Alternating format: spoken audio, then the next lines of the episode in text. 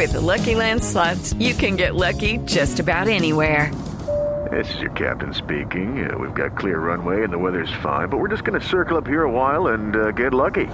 No, no, nothing like that. It's just these cash prizes add up quick. So I suggest you sit back, keep your tray table upright, and start getting lucky. Play for free at LuckyLandSlots.com. Are you feeling lucky? No purchase necessary. Void where prohibited by law. 18 plus terms and conditions apply. See website for details. Son las 8 de la noche. Aquí comienza Mesa Blue con Vanessa de la Torre.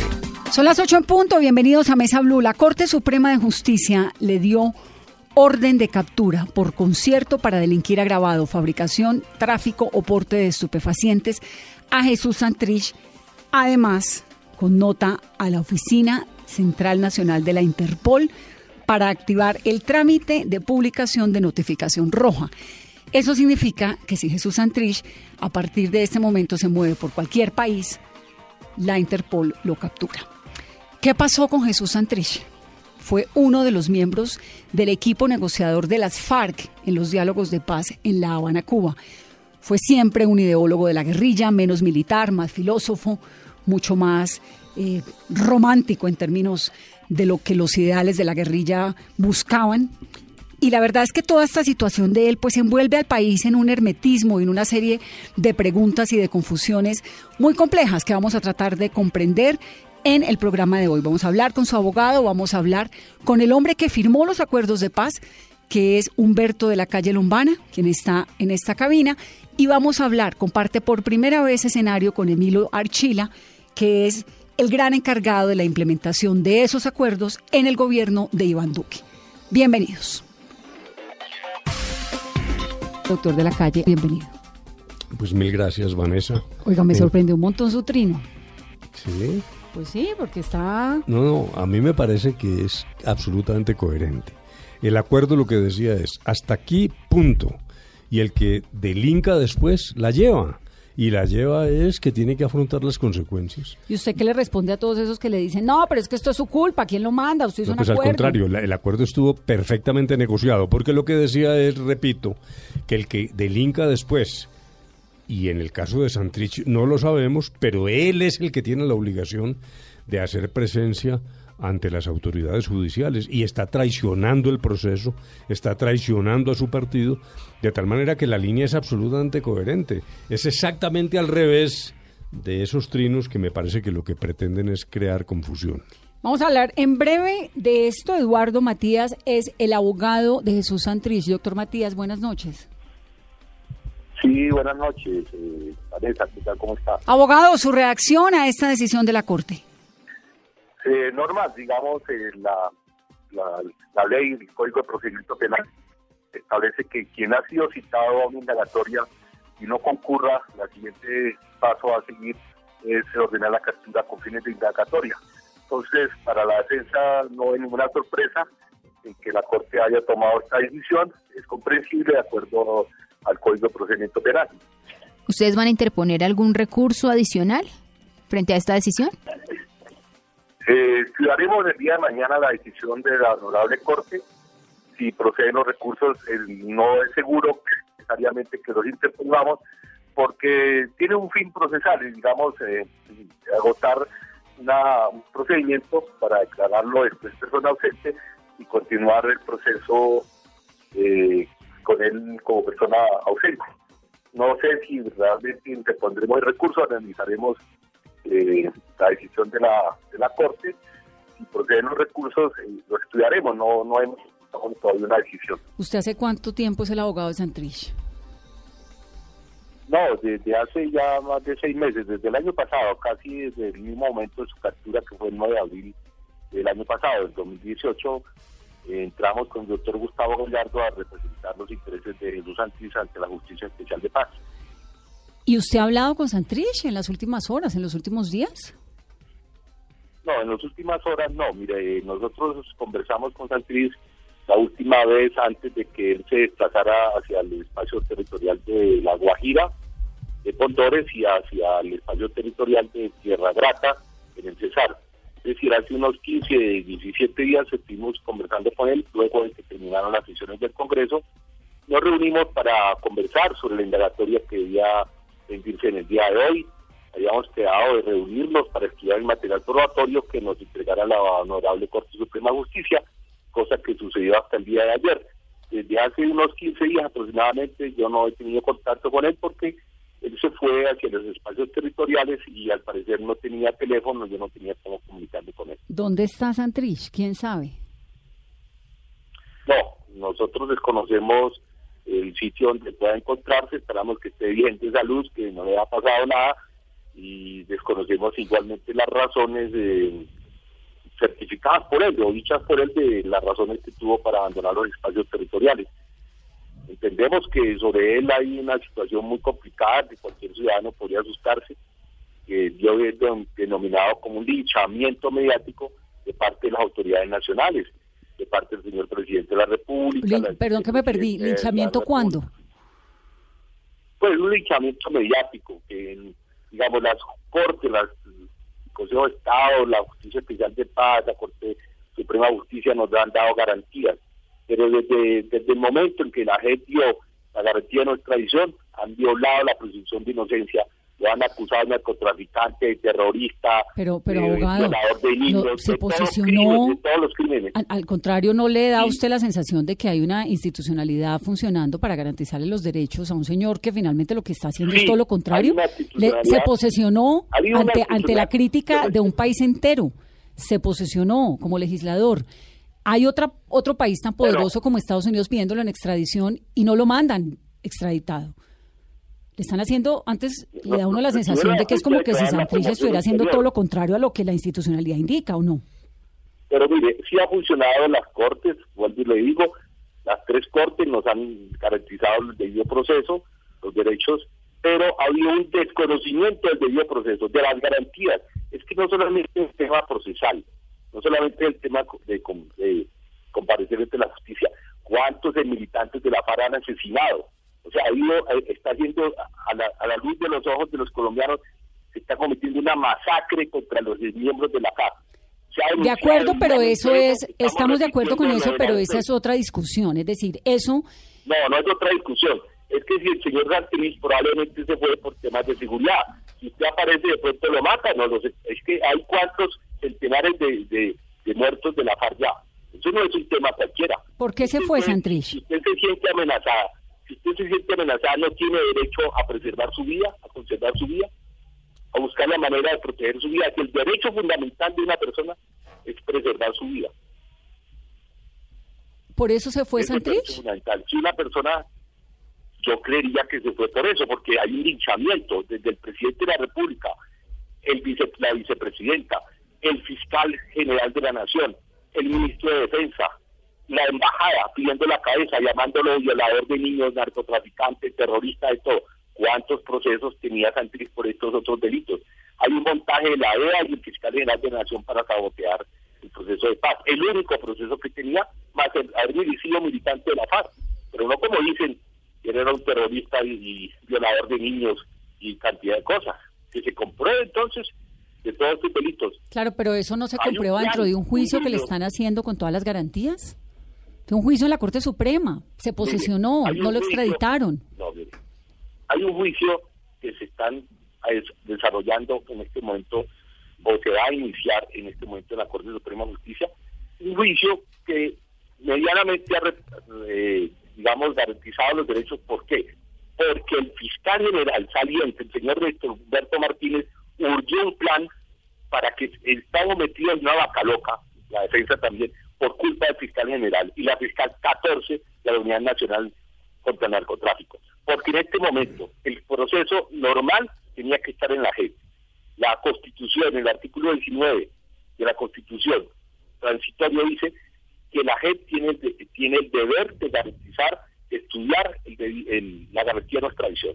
La JEP conceptuó que no había pruebas para determinar la fecha y eso fue apelado por el, por el Procurador General de la Nación y la, eh, la Corte, eh, perdón, el artículo 19 de la, de la Constitución dice que cuando la Justicia Especial de Paz, la sesión de revisión, decida eh, la fecha de los hechos, se enviará a la Corte Suprema de Justicia, sí queda ejecutoriado, sí queda ejecutoriado. Pero abogado, tan, apeló esa decisión. Tan está en la JEP que por cuenta, tan está en la JEP que por cuenta de que la JEP dice no podemos dar un concepto sobre la extradición de Santrich, no lo extraditan.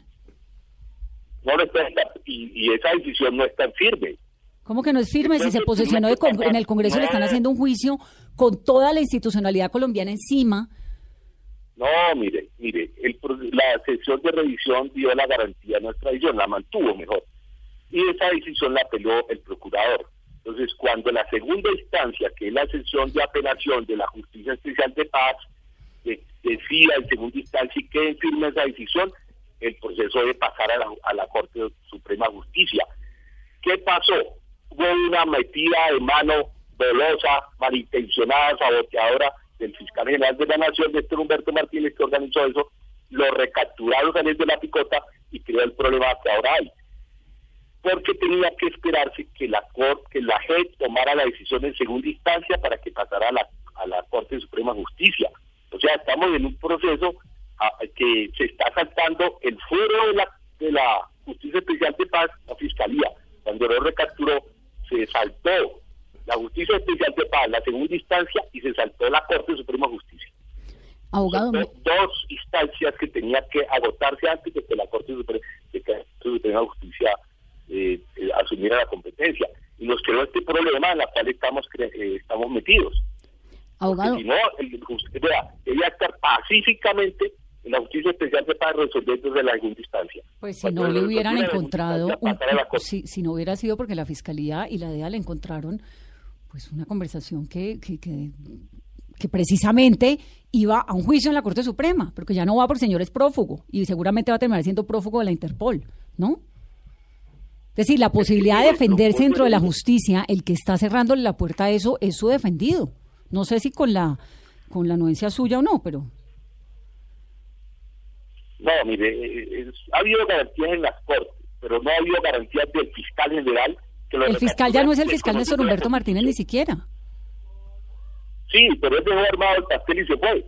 El señor, el doctor Fabio Espicia, que estaba ahí, no rebotó un plan siniestro del fiscal general Néstor Humberto Martínez, que nos llevó a esta situación, porque tenía que estar en justicia especial de paz hasta que se resolviera la segunda instancia. No habría habido problema para posicionarse, no habría habido problema en la Corte Suprema de Justicia, estábamos esperando que siguiera su curso normal, pero el señor, la Fiscalía le metió la mano indebidamente a este proceso, lo capturó hasta que después de la Corte Suprema de Justicia lo liberó, pues porque se le reconoce el fuero que tiene su dignidad de congresista que el Consejo de Estado se le mantuvo. Porque la institucionalidad colombiana le ha respetado todos los derechos, todos los derechos pero no la fiscalía ni el ejecutivo. El ejecutivo y la fiscalía, el procurador y la embajada, la embajada viene amenazando que se lo va a llevar para Estados Unidos cueste lo que cueste. Pero es que la embajada no es la institucionalidad colombiana, está tan demostrado ahí, bueno, estamos embarcándonos en una conversación, pero, pero está tan demostrado ahí que no lo extraditaron, se posesionó en el Congreso ante una nación entera, furiosa, inclusive un montón de gente que lo ha apoyado durante mucho tiempo.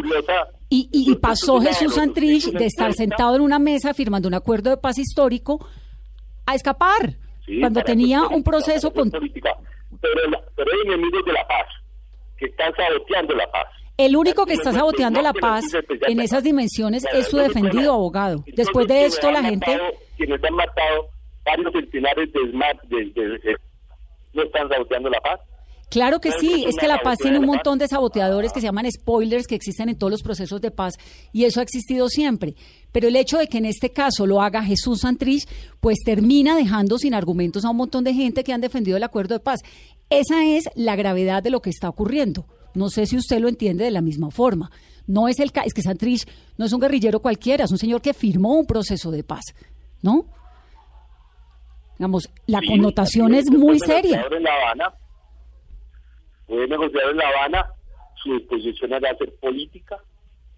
La estaba haciendo, estaba en el Congreso. Nunca fue, sí, pero después de, de luchas, de varias luchas, porque el fiscal general de la Nación le ha prestado, junto con la EA, para sabotear la paz, junto con el uribismo. Ya han matado más de 140 combatientes de la paz No como dice el procurador, que el enterrador de la, del proceso de paz es Santrich. El enterrador del proceso de paz quienes quieren desmontar la justicia especial de paz y quienes están asesinando a los excombatientes de la FARC, porque no los dejan en paz, porque no los dejan trabajar, porque los están matando. Vamos a repetirle la, el, usted, usted tiene, decir, Santrich se va por, por seguridad, ¿eso lo puede confirmar? No, yo no hablé con él cuáles fueron las razones, pero sabía que estaba atemorizado. Cuando un jefe de Estado y su gabinete y el fiscal y el embajador tienen un, un linchamiento mediático pidiendo su cabeza que se va a llevar a cualquier precio, ¿usted no se asusta? Claro, pero no tenía un esquema de protección sólido y estaba, pues, las protecciones de un congresista, ¿no? Tenía un esquema de protección, sí, tenía un esquema de protección, pero cuando el jefe de Estado va a Europa y en vez de hablar de los problemas internacionales habla de Santriz, y en todas partes se la pasan hablando de Santriz y la vicepresidente y el procurador y todo el mundo y el embajador, ¿usted no se sentiría amenazada, no se sentiría vulnerable frente al poder del Estado? ¿Y usted le aconsejó que se fuera? No, yo sé que tenía temor. Digo, yo no me voy a dejar asesinar. ¿Pero usted está de acuerdo con que se haya ido? No, no estoy de acuerdo. Nosotros estamos dispuestos a representarlo en la Corte Suprema de Justicia, representarlo en la JED, representarlo a distancia, porque estamos convencidos de que él es inocente de ese proceso que le quiso montar la, la, Fiscalía Nacional de la Nación y la EA. Mm. Estamos convencidos de que es inocente y vamos a demostrarlo. Y si él aparece o no aparece, lo iremos a demostrar y seguiremos demostrándole a la justicia que él es inocente y lo vamos a ganar y lo vamos a demostrar ante la Corte Suprema de Justicia y algún día, si no sé si va a aparecer o no, esperamos que aparezca. Pero ¿cómo defender un prófugo? ¿Cómo defender un prófugo? Sí. No, la justicia colombiana establece que usted puede ser juzgado en ausencia, en ausencia. Así está establecido en los códigos. Mm. Y, lo, y, lo, y lo juzgan. Todos los guerrilleros de la parte tenían, los jefes tenían 50, 100 condenas en ausencia, en ausencia. Abogado, pues gracias. Si él no aparece, si no aparece, nosotros haremos la defensa. De todas formas, le recuerdo, abogado, que Santrich se posesionó en el Congreso, estaba dentro del...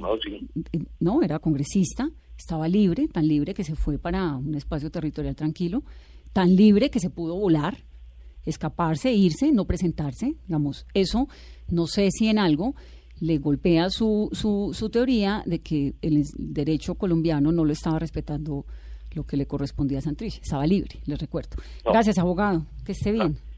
Las cortes lo han respetado, pero el Ejecutivo no. Bueno, es que eso es una democracia, Ejecutivo, Legislativo y Judicial. No hay tres poderes. Sí, pero eh, ¿quién, ¿quién maneja la Fiscalía? ¿Quién maneja los órganos de seguridad? estamos seguros en Colombia. ¿Cuántos asesinatos hay? ¿Cuántos excombatientes de la FARA hay muertos hoy? esa es otra discusión muy seria y muy profunda, que pone muy en riesgo el proceso de paz. Pero el hecho de que Santrich no aparezca, creo que eso sí, para nada le está ayudando a la implementación. Gracias, abogado. Hasta luego. Hasta luego. Muchas gracias. Bueno, doctor de la calle, ya vamos a ir con el doctor Archila. Rápidamente usted, que entiende estas cosas más que uno. No, primero, pues yo creo que deberíamos salir del tema Santrich. De santrichizar la paz. Sí, porque es que me parece que cuando yo era estudiante de bachillerato había un librito de historia que se llamaba el libro de Henao y Arrula. Y entonces ahí eh, siempre definía todo en un renglón. Y yo me pregunto, en 30 años o 20 o 10, ¿quién es Santrich? Nadie. Esa es una cosa totalmente coyuntural. Eh, luego dijéramos que me parece que es mucho más importante y trascendental el acuerdo mismo, la circunstancia de que, como lo ha dicho el doctor Archila, haya más de 10.000 combatientes firmes en el proceso, etcétera, las declaraciones de, Rodrigo Londoño y del partido de las FARC condenando la ausencia de Santrich. Esto que hemos oído ahora, pues realmente yo no lo comparto, pero lo que está claro en el acuerdo es el que seguía o hubiese seguido delinquiendo después de diciembre de 2016, pues tenía que responder ante la justicia e incluso ante la posibilidad de extradición. Y lo que y lo que está funcionando y aplicándose es eso. No hay ninguna justificación para que este señor no haya aparecido hoy ante la Corte Suprema de Justicia. Y luego creo que lo que corresponde es eh, en efecto, ordenar su captura y, y excluirlo del proceso de paz, porque ya el solo hecho de haberse desaparecido, como lo dijo Naciones Unidas, era un incumplimiento de sus deberes de cooperar en el proceso de reincorporación. Luego, todo esto, francamente, me parece que se está llenando de eh, demasiada hojarasca.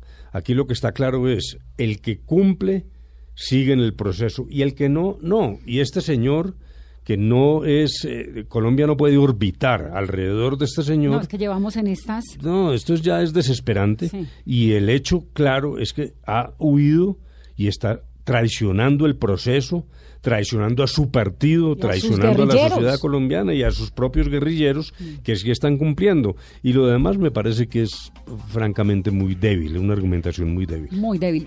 Numeral Vanessa, pregunte sobre Santrich. De eso estamos hablando en el programa de hoy en Mesa Blue.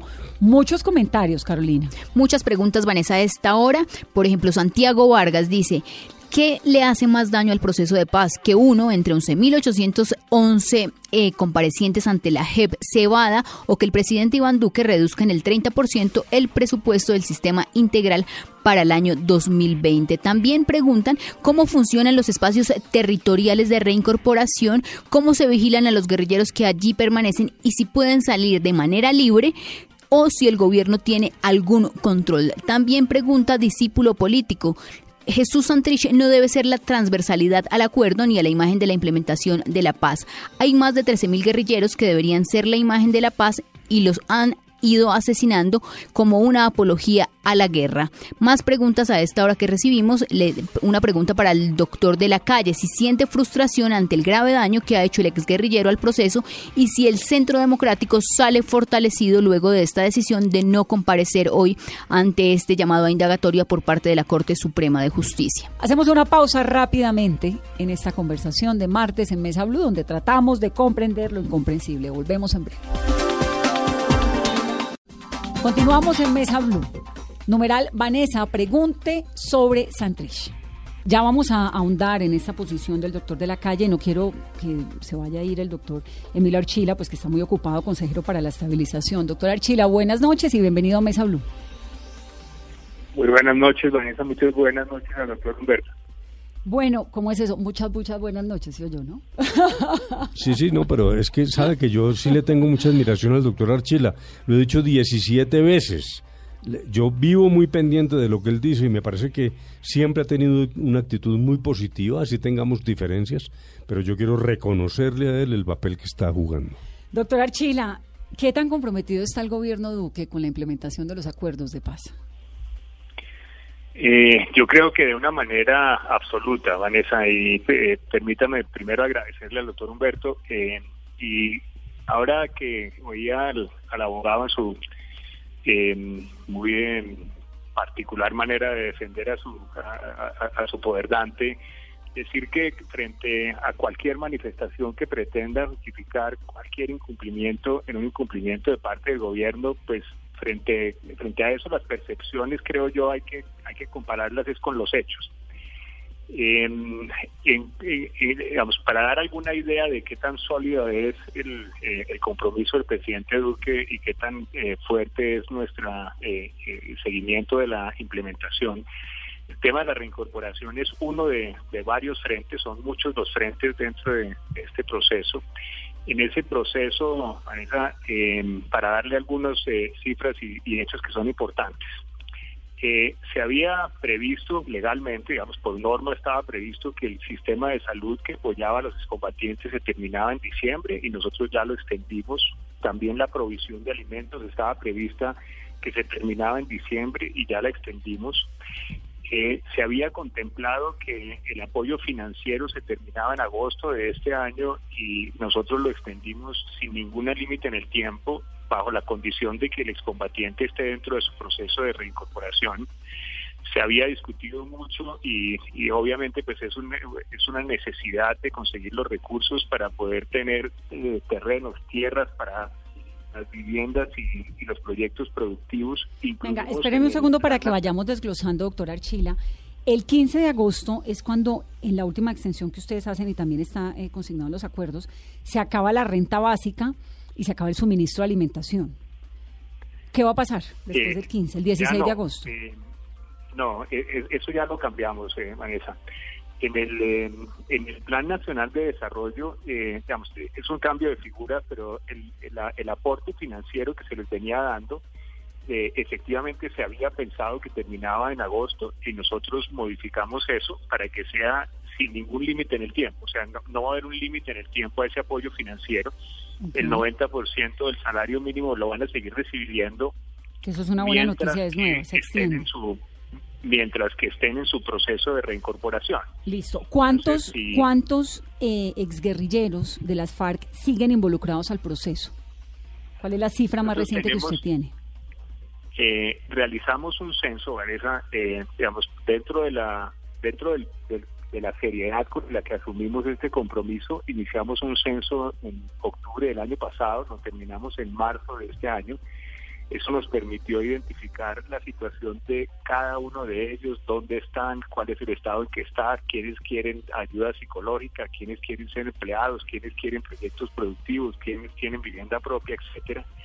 Eh, y ahí tenemos registrados un poco más de 10.500. 10.500, algunos de los cuales viven en los ETCRs y otros no, ¿no? Eh, la proporción es más o menos 3.500 en los eh, en los ETCRs. Yo quisiera que le explicáramos a la gente que no entiende muy bien, porque cuando lo de Santrich, que estaba en Tierra Grande... eh, Tierra Grata, Cesar. Tierra Grata, Cesar, decían, no, pero es que ¿por qué lo dejaron salir? ¿Pero por qué se fue? No, pues es que ahí eso es un como ir un alma a un pueblito, ¿no? Uno puede entrar y salir cuando quiera. Ellos no tienen la obligación de estar allá ni de registrar un libro de entrada y salida todos los días. ¿O sí? Claro, Vanessa, los los excombatientes son colombianos libres. Claro. Eh, obviamente eh, tienen que seguir su proceso.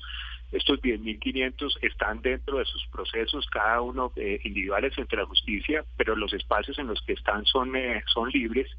Y permítame señalar una particularidad sobre esos eh, espacios.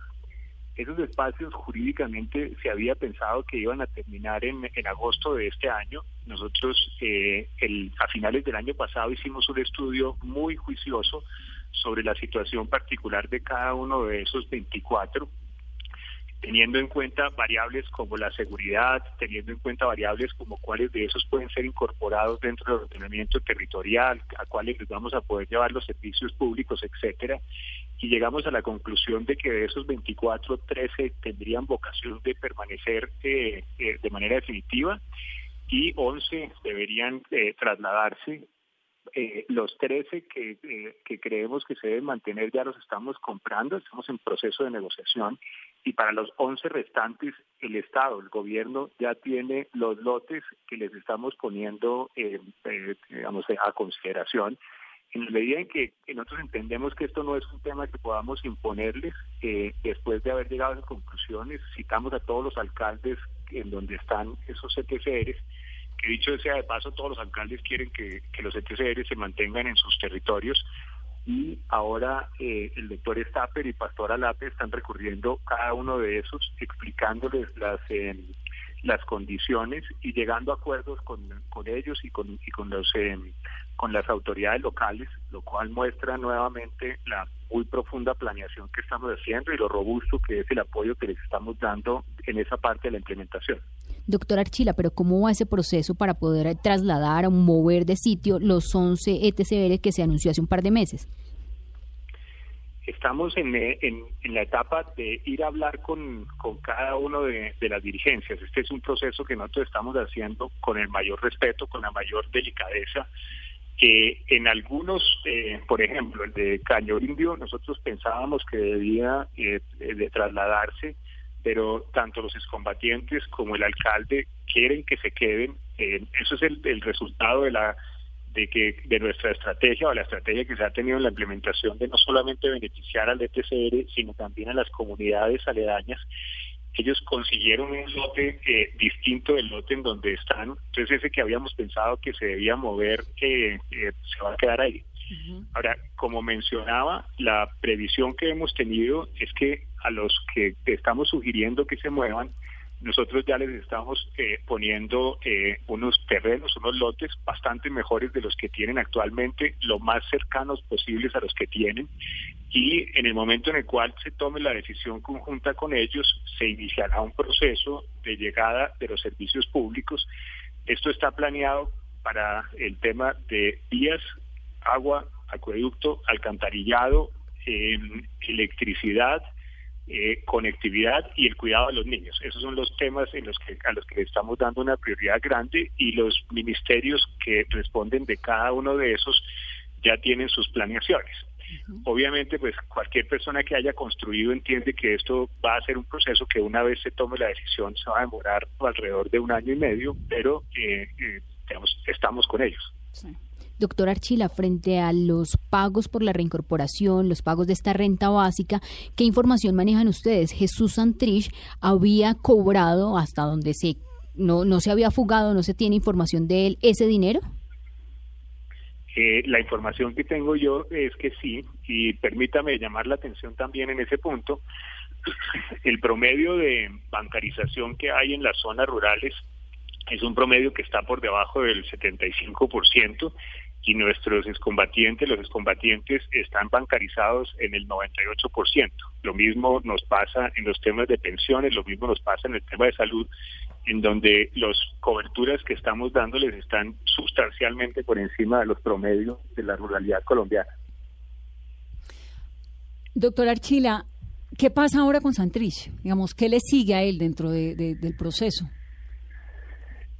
Este tema, digamos, el doctor de la calle seguramente lo explicó que es un muy buen abogado, pero básicamente él tiene eh, distintos procesos andando que tienen eh, tiempos y dinámicas diferentes. Tiene un proceso que es el que corresponde a los, eh, digamos, a los delitos que habría cometido antes de la firma de los acuerdos.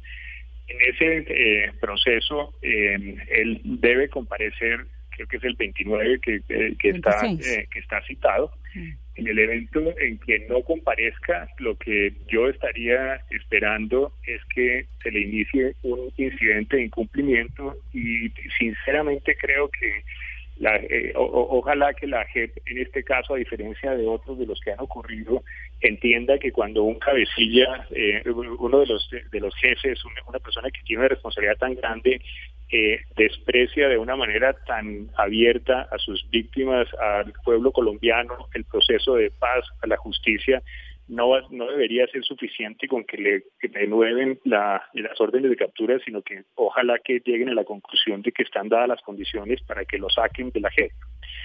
De otra parte, está el proceso correspondiente a los posibles delitos que se habrían cometido con posterioridad al acuerdo de paz dada su condición de representante a la Cámara, la competencia es de la Corte Suprema de Justicia. Ellos, él debió haber comparecido hoy y queda un frente, un, par de frentes adicionales. Eh, la decisión de, de levantarle o no la garantía de no extradición, recordemos que esa fue apelada y estamos pendientes de que la sala plena de la JEP tome su decisión y un último proceso que tiene que ver con su condición de, eh, representante, en donde eh, se debe iniciar el proceso o el procedimiento que se conoce como la silla vacía para ver si solamente él queda por fuera del Congreso o si el partido FARC pierde la curula. La fecha es 29, 29 de julio, tiene usted razón, donde supuestamente debe presentarse ante la JEP dentro del proceso de los secuestros. Ahora, doctor Archila, el abogado de Santrich, Eduardo Matías, usted lo escuchó hace algunos momentos, argumentaba de la seguridad de los excombatientes. Es cierto, es decir, han matado excombatientes y este es un proceso de paz pues que tiene unos componentes de polarización muy delicados. ¿Qué tan sólido le parece ese argumento? Que Santrich de golpe pues dijo que me van a matar, me va a pasar algo, más bien me vuelo, más bien me voy. Los, eh, los, cuando, cuando yo he sido abogado litigante utilizo cualquier argumento que le favorezca a mis clientes, pero ahora no estoy en esa situación, entonces ese me parece un argumento eh, excesivamente peregrino, pero permítame eh, hacer algunas claridades de esa, de, porque creo que eso es así. El, eh, digamos, en, en el, tenemos por lo menos para para digamos, para mirar con hechos los los, eh, eh, la situación de seguridad tres grupos de, personas. Un grupo de personas son quienes están en los eh, en los ETCRs, que son los espacios que estábamos comentando actualmente hace un minuto. Esas son las personas que han seguido, por llamarlo de alguna manera, su proceso de reincorporación colectiva. Esos son los que son alrededor de 3.500, están en estos 24 ETCRs para cada uno de esos ETC nosotros tenemos un batallón completo del ejército que les da la seguridad y un batallón completo, esos son 100 hombres y mujeres de policías que garantizan la seguridad alrededor de los ETCRs. Eh, gracias a, esos esquemas de, de seguridad, adentro de los ETCRs no ha habido ningún muerto. Un segundo grupo eh, son quienes, eh, quienes por parte de la FARC eh, han tenido alguna noticia de que tienen amenaza o que tienen alguna circunstancia de inseguridad. Para, para analizar esa situación, en la UNP hay una mesa técnica especial. Esa mesa técnica especial la presido yo personalmente y el análisis se hace principalmente con excombatientes que conforman esa, esa mesa. Tenemos un poco más de 200 esquemas de seguridad implementados en este momento y no hay en este momento ninguna persona que haya muerto estando bajo la protección del, de, de la Bueno, no se murió sino el niño Samuel David González, ¿no? De siete años en abril. No, yo estoy, mencionando los que los, que tienen protección. Yo no no estaba hablando de, los que no tienen protección. Pero pero digo, el niño era parte de, de pues de un grupo de exguerrilleros desmovilizados que vivía además en un ETCR, tanto que lo terminaron velando en Tierra Grata. Digamos, hay unas falencias de seguridad contra los excombatientes. Eh, eh, pero para poder hacer ese análisis, eh, digamos, con base en los hechos, por eso estoy mostrando las, las tres usted me estaba preguntando era Entonces, en el, eh, él está dentro de este segundo grupo eh, y no solamente tiene la protección que le corresponde a un líder de la FARC, sino la protección que le corresponde a un representante de la Cámara. Ese es un esquema muy sólido de, de protección que adicionalmente pues eh, estaba compuesto en, un número importante de por excombatientes que han sido capacitados para hacer para hacer guardaespaldas. Luego, la situación de que él se hubiera sentido desprotegido por parte del Ejecutivo no tiene ningún fundamento. Doctor Archila, eh, ¿cuál es la información más reciente que le han entregado las autoridades frente a lo que sería una posible, un posible encuentro de Jesús Antrich con Iván Márquez, de Romaña, El Paisa, Aldinever Morantes? ¿Están ellos juntos en este momento? Esas, digamos, esas son de situaciones que los organismos de inteligencia están eh, analizando y yo no, no tengo nada que pueda compartir públicamente en este momento. Sí. Doctor Archila, ¿cuál es el número de excombatientes de las FARC que usted tiene registrado oficialmente que han sido asesinados desde que se firmó el acuerdo? Las, las cifras las maneja la, la fiscalía, digamos, la, la consejería lo que hacemos es atendernos a las, eh, a las cifras que maneja la, la fiscalía ellos, eh, como mencionaba, eh, si no estoy mal, la última cifra que, dieron a conocer era de 115. Eh, y esos 115 no están ni en el grupo de quienes están en los ETCRs, a quienes les damos la protección correspondiente a los esquemas colectivos, ni a los que han anunciado que están bajo seguridad, bajo amenazas, porque de esos no nos han matado a ninguno. Los otros, eh, alrededor de 8.500, eh, pueden desplazarse por cualquier parte de, por cualquier parte del, país y según las cifras que ha dado a conocer la, la Fiscalía, más o menos el 75% de ellos eh, han muerto en zonas en donde hay disputas por el control de las rutas del narcotráfico mm. Y la casi totalidad de ellos han sido muertos eh, a manos de grupos que están en, eh, en, el, en, ese delito, comenzando por las disidencias, que son los que más los han matado. Bueno, pero también han matado algunos que no tienen nada que ver con disidencias. Usted, digamos, yo quisiera saber si dentro del gobierno hay una preocupación por la seguridad de los excombatientes que siguen vinculados, estos 10.000 o 3.500 en los ETCRs, que siguen vinculados a los, al, a los, al acuerdo de paz.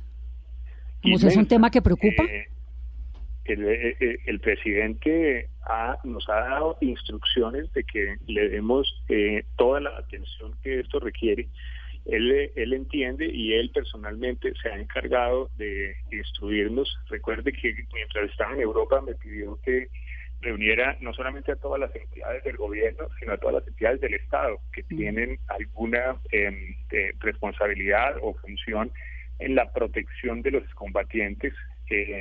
digamos, como respuesta a esa instrucción, estamos trabajando eh, juntos eh, la Defensoría del Pueblo, la Fiscalía, eh, la agencia de inteligencia, el ejército, la policía, el cuerpo élite de la policía, la UNP, eh, el Comando Central, el Ministerio de, Defensa. Eh, y todos esos revisamos todos los esquemas de protección que se les están dando o las formas de prevención que se les pueden dar adoptamos más de 23 medidas especiales eh, eh, de cómo afinar y mejorar esos esquemas de, de, protección, incluido en particular el tema de no estigmatización. La Defensoría del Pueblo eh, se comprometió a tener un sistema de alertas tempranas. Como consecuencia de eso, el Ministerio del Interior tiene un sistema de reaccionar que es específico ahora para, para, para ellos conseguimos 25 investigadores adicionales para la eh, para la Vigim, digamos, dentro de otra cantidad de, eh, de medidas. Y quiero llamar la atención en una en particular, y es la de tener unos esquemas de seguridad especial para los candidatos en octubre. Esa no solamente fue anunciada por parte del, presidente como resultado de estas 23, sino que ayer cuando la ministra Nancy Patricia explicó los sistemas de protección, hizo énfasis en que para el partido FARC va a existir un mecanismo especial de protección para que ellos puedan ejercer sus garantías electorales. Sí, para que el argumento de la seguridad no siga siendo una excusa del tamaño de la del abogado de, de, de Santrich. Doctor Archila, muchas gracias. No, señor, al contrario, mil gracias a usted, mil gracias al doctor Humberto, feliz noche. Gracias y feliz noche es Emilio Archila. Entonces uno, doctor de la calle, pues oye al doctor Archila y dice, bueno, hay, una, hay un compromiso estatal, ¿no? ¿O qué? Por, por, sí, la implementación. A ver, esto es fantástico lo que estoy oyendo. Mm, yo también, ¿sabe? Me ¿Lo sorprende el gobierno Duque, doctor de la calle? No, por eso, es que esa es la discusión. A mí me encantaría, yo, yo no sé si es que estoy soñando. Lo que deberíamos estar haciendo los colombianos es estas discusiones y siempre he reconocido al doctor Archila pues que va en la línea de cumplir, de mostrar. Pero mire, ese indicador del 15 de agosto es muy, muy importante. Y a mí me encanta escucharlo porque la gran preocupación en esos ETCNs, cuando uno habla con los guerrilleros, es ese. Es que a mí se me acaba la, la mesada del 15 de agosto y todavía las papas no me están dando para vivir, o las habichuelas, o, la ropa que estoy haciendo. Entonces, pues eso, le habla a uno un montón sobre un compromiso del gobierno, de verdad. Ahora, sin embargo, eh, no por aguar la fiesta, porque yo realmente estoy muy satisfecho de oír lo que creo que debería ser el epicentro de las discusiones en Colombia. Este tipo de detalles, lo que acabas de decir. Pero por otro lado, hay temas muy grandes que sí están absolutamente frenados. Reforma rural integral no va a haber. No seamos ingenuos, eso está absolutamente atascado. La reforma política, la reforma política fracasó en un primer intento, el gobierno ha dicho que lo va a revivir, pero dio una enorme timidez. Las circunscripciones para las víctimas eh, ahí están en el limbo y hay una movilización tratando de recuperarlas. O sea, son como dos mundos. Eh, siempre he reconocido en el doctor Archila la gran ventaja de un lenguaje muy constructivo, pero el cuadro muestra unas ambivalencias enormes y sobre todo, repito, temas que son críticos. Ejemplo, vuelvo, la reforma rural, eso no es un capricho. Este país lleva siglo y medio bregando a estabilizar el campo.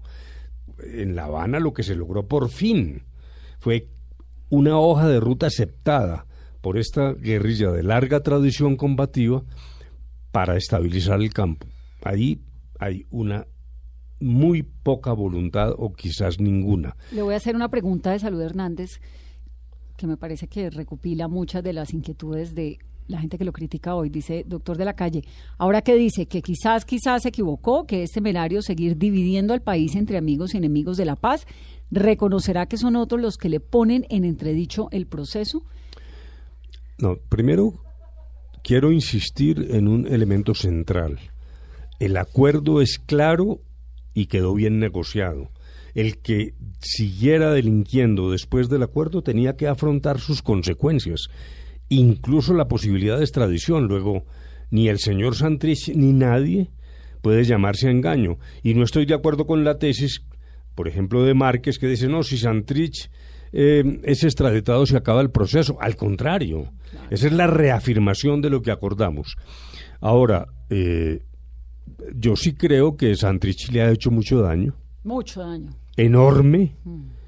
Pero también quienes se oponen, pues a base de mentiras, de decir que entregamos el país a las FARC, lo cual hoy parece un chiste, de todos los temas alrededor del enfoque de género. Luego yo a Salud Hernández le diría, no, aquí hay una serie, una confluencia de argumentaciones en contra del proceso y eso no es lo que le conviene a Colombia. Lo que le conviene a Colombia es oír Archila, lo que acabamos de oír, es el trabajo hacia el futuro, es cómo superamos esto, ¿no? Me faltó preguntarle a Archila algo eh, que tiene que ver en, en comparación con otros procesos de paz en el mundo, tal vez usted lo sabe, la implementación del de Colombia, ¿cómo está? Digamos, si uno compara este con otros. Bueno, siempre han, han tenido dificultades todos los procesos. Hay unas estadísticas muy interesantes. Eh, eh, los procesos que en los primeros cinco años no logran arraigar, se destruyen. Por lo tanto, yo sí tengo preocupaciones. Yo quiero repetir que me parece que estamos en una situación confusa de volatilidad, de un deseo de frenar las acciones, por ejemplo, dirigidas a la Comisión de la Verdad. Ahora le rebajaron el presupuesto a la Jurisdicción Especial no, no, de ya Paz. Dijo el ministro de, ya dijeron del Ministerio de Hacienda que no, porque Patricia Linares ayer denunció que le han reducido en un 30%, pero inmediatamente el Ministerio de Hacienda y sacó un comunicado, yo creo que eso es importante eh, decirlo y reiterarlo, dijo que no, que no se le había bajado el, el presupuesto, que igual era lo mismo, pero no sé, por otro lado. No sé, pero, yo lo que leí fue una carta diciendo eso, pero bueno, siquiera, pues, magnífica noticia. Bueno, pero los procesos de paz entran en una fase de riesgo si no se implementan rápidamente.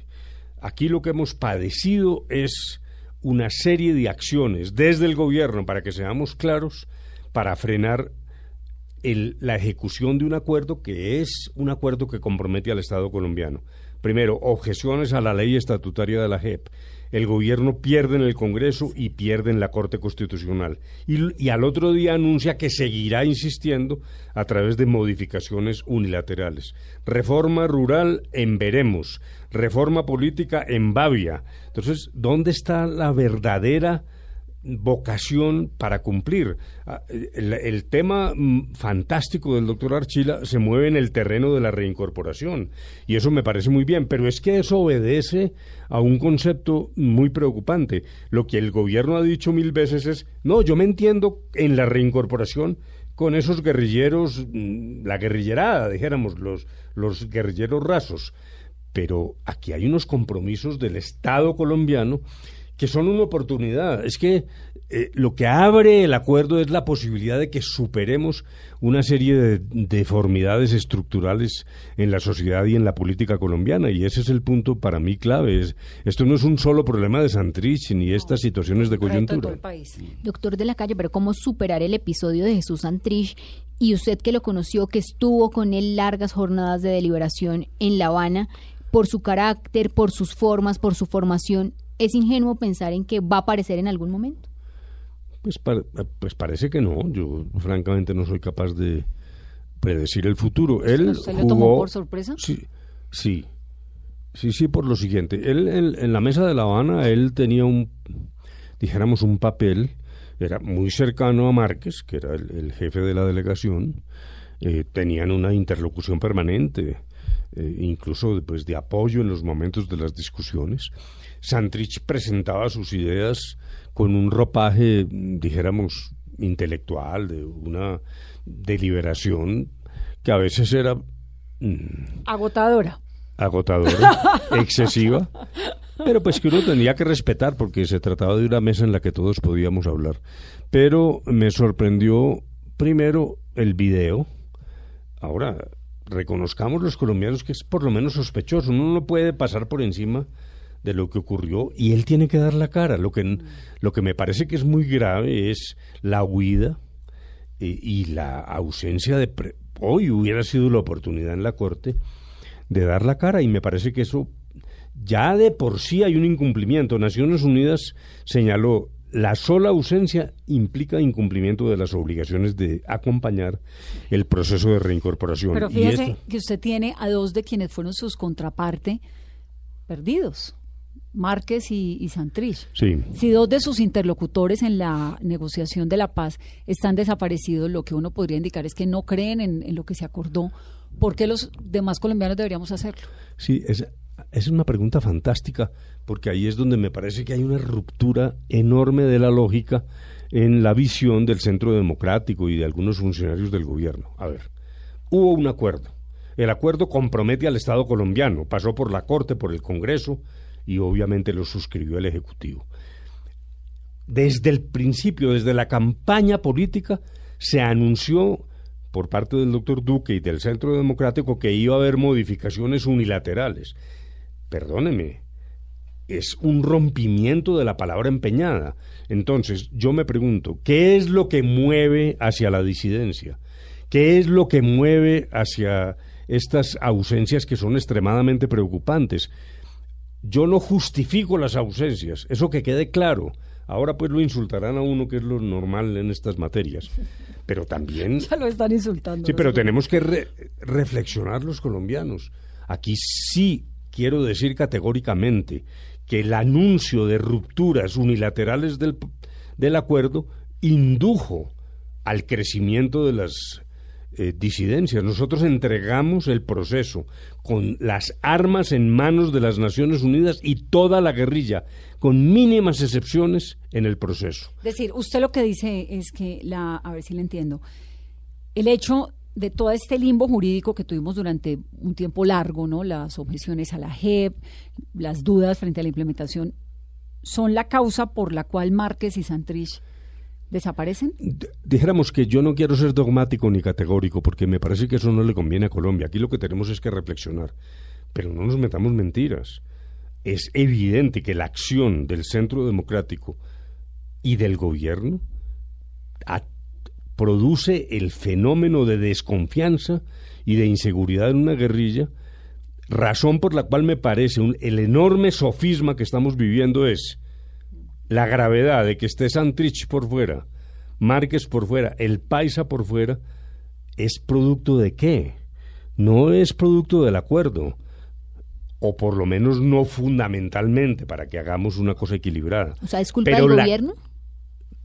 hay una enorme responsabilidad. Perfecto, Carolina Trinidad, desde la campaña anunciar que se va a modificar un acuerdo, ¿cómo no va a fomentar Pero deserciones de parte de la guerrilla? Ganaron las elecciones. Bueno, y además, sí, pero y el es que- plebiscito. Ah, no, pero entonces si uno gana las elecciones no va a derogar la Constitución del 86. Pues sí, es que ese promete- argumento si sí me promete- parece... Claro, no, estoy tratando de entender, pero si su promesa fue, si ganamos las elecciones, bueno, Duque no, porque Duque dijo ni trizas ni risas, ¿no? No voy a, no voy a volver trizas el acuerdo. Pero el plebiscito lo ganaron. Sí, pero, yo, pero luego una refrendación Y luego por el parte del Centro Democrático ganó la presidencia, No. con una promesa de revisar. Pero fíjate, la acuerdos. Corte Constitucional señaló que la pérdida del plebiscito, que fue enormemente grave, y eso no lo podemos desconocer, de, de tal manera no lo desconocimos que nos fuimos a negociar a La Habana y que las mismas FARA aceptaron renegociar hasta el punto de incorporar el 98% de las inquietudes del no se incorporaron. Y luego la propia Corte dice, el plebiscito era una manifestación de tipo político, jurídicamente el Congreso de Colombia por mayoría aplastante refrendó el acuerdo y la Corte Constitucional lo bendijo. Entonces, muy bien, yo le entiendo. Pongamos por hipótesis, el doctor Duque gana las elecciones con su postura en la campaña. Hasta uno le entendería que dijera, yo me quiero sentar con las FARC y miremos unos temas. Bueno, hasta eso uno podría entenderlo, pero ni siquiera lo recibe. Pero Es se que- acuerda que hubo una una supercumbre donde la reunión después de que la reunión. de la consulta anticorrupción donde estuvo Timochenko por primera vez en presidencia. Sí, pero para el efecto consulta, de la sí. consulta anticorrupción que luego terminó realmente una mascarada. No, no, pero perdóneme, si hay objeciones al acuerdo, se lo voy a poner en estos términos. Un acuerdo con una guerrilla no es un tratado internacional, yo no estoy diciendo eso, pero tiene ciertas similitudes. Yo escribí hace poco una columna sobre lo que se llama la lex pacificatoria. Está en el mundo ya empezando a surgir la tesis. Bueno, ¿qué es un acuerdo de paz? Uno tampoco puede decir que eso no es nada, que eso es un papel y que uno pasa por encima de eso. Porque además tiene la comunidad internacional comprometida Correcto. Entonces, encima. uno hasta entendería que el gobierno dijera, señores FARC, sentémonos, no porque las FARC vayan a definir la suerte del país, ni que le hayamos entregado el país a las FARC, eso es un chiste. Entre otras cosas, los 50.000 votos de las FARC, bueno, realmente eso es eh, alucinante. Sí, no. es más simbólico tener a Pero lo que no se puede decir, sí, y además... el- ¿Qué tal cómo se ha portado usted? Sí, que- no, es- Parece, ¿no? Sí, sí, es... Que uno como, wow. Sí, realmente, y, el, y, y este partido, lo que dice hoy sobre Santrich, a ver, hombre, pero Sí. ¿qué es lo que queremos? Pero, insisto, los reparos, lo que, lo que un gobierno no puede decir sin sufrir las consecuencias es, no, yo cambio esto porque unilateralmente lo voy a cambiar, y a mí me da mucha pena. La razón por la cual algunos miembros de las FARC se hayan ido a las disidencias, hay di- habrá distintas causas, pero nadie me puede negar que cómo no va a contribuir a la situación la el propio lenguaje oficial. Entonces ahí yo quisiera preguntar, es una, er- una ruptura de la lógica atribuirle al acuerdo la circunstancia de que el señor Santrich haya ido. Es al revés. Es al revés exactamente. El cumplimiento del acuerdo hubiera contribuido, no dijéramos garantizado. Quiero ser lo menos dogmático posible. Yo estoy tranquilo, yo no quiero pelear con nadie. Yo, yo estoy tranquilito. O se Tiene- quiere Pero ayudar al ¿cómo- gobierno Duque. Tiene que ponerle un montón sí, de pero ¿cómo no es posible que me nieguen? Es decir, la ruptura de la lógica, es decir, si se fueron Santrich, Márquez y tal, es culpa del acuerdo. Por Dios, por Dios. O sea, el titular es, no es culpa del acuerdo, sino No. culpa del gobierno. No, Eh, el titular es, es- el gobierno tiene responsabilidad en lo que está ocurriendo. de Eso es lo que está diciendo el doctor. Y la tiene, y para mí sí no hay duda. En la medida, en tanto y en cuanto que ha anunciado el- los cambios unilaterales del acuerdo y luego, pues los palos en la rueda, por ejemplo. Perdóneme. El doctor Duque, y lo quiero decir con todo respeto, hace unas objeciones muy dudosas a, la- a la ley estatutaria. Muy dudosas porque eran temas resueltos por la Corte, pero bueno, no desgaste. volvamos a ese pasado. Sí, sí, es un desgaste. Pero ¿cómo es posible que el gobierno pierda en el Congreso y pierda en la Corte y al otro día el doctor Duque nos diga que nuevamente va a impulsar reformas en el Congreso para desconocer los acuerdos? Hombre, francamente yo lo que quiero para Colombia es seguir oyendo a Archila, eso que acabamos de oír. ¿Cómo no va a ser mejor? al, doc- al doctor Archila. Entonces, pasemos la página. Por Dios, esta es una ceguera. Pero, pero digamos, si usted tuviera que contratar un abogado, ¿quién contrataría? ¿Archila o Eduardo Matías? No, no, lo de Matías me pareció realmente patético, pues, pero bueno. Eh, porque, francamente, ese es un... no, el señor Chan- Santrich se fue. Se fue y hay un maluco video, llámelo como quiera, y tiene que Sí, responder, y nos tiene que explicar por eso. ¿Qué fue lo que pasó? Se nos acabó el tiempo, Flavia, me va a regañar terriblemente. Doctor de la calle, le agradezco un montón venir. Siempre le ayuda a usted a arreglar y a entender un poco todas estas inquietudes. Muchas gracias. No, a ti, Vanessa. Me quedo también con la, con la sensación que le produce a Archila, ¿no? Que hay un compromiso Sí, de sí, sí. Estado, del gobierno, por estos exguerrilleros, que hay 10.500, 10.500, es un montón de gente. Y a eso súmele los niños que han nacido, que siempre parece una imagen como tan esperanzadora. Santrich acaba de ser papá hace dos días, ¿no? No, eh, Rodrigo Londoño. Ah, Timochenko, perdón. Sí, Sí, no. sí, sí. Bueno, Santrich no. sí, pero además, eh, por Santrich ejemplo, también, es papá hace mucho tiempo. verlo de fragmentos, la- que eh, las ¿Sabe lo armas que convertidas en, en el piso de- y que uno siente esa vibración Doris de la paz. Salcedo, muy Hombre. impresionante. Eso no hay que Mm. can- cansarse de hacerlo, Sí. ir a la, a la exposición de Así Doris es, Salcedo e ir a la de Chucho Abad también Sí, siempre le recuerda a uno de dónde es que venimos. Y su mensaje para Santrich, doctor de la calle, por si, Pues, por si que nos se está presente, escuchando. que dé la cara, es que tiene la obligación de hacerlo. No puede traicionar el proceso a su partido, a los ciudadanos, a la gente que creyó en él. No, eso no. De acuerdo. Que tengan una muy feliz noche. Hoy es martes. Esto es Mesa. Blue.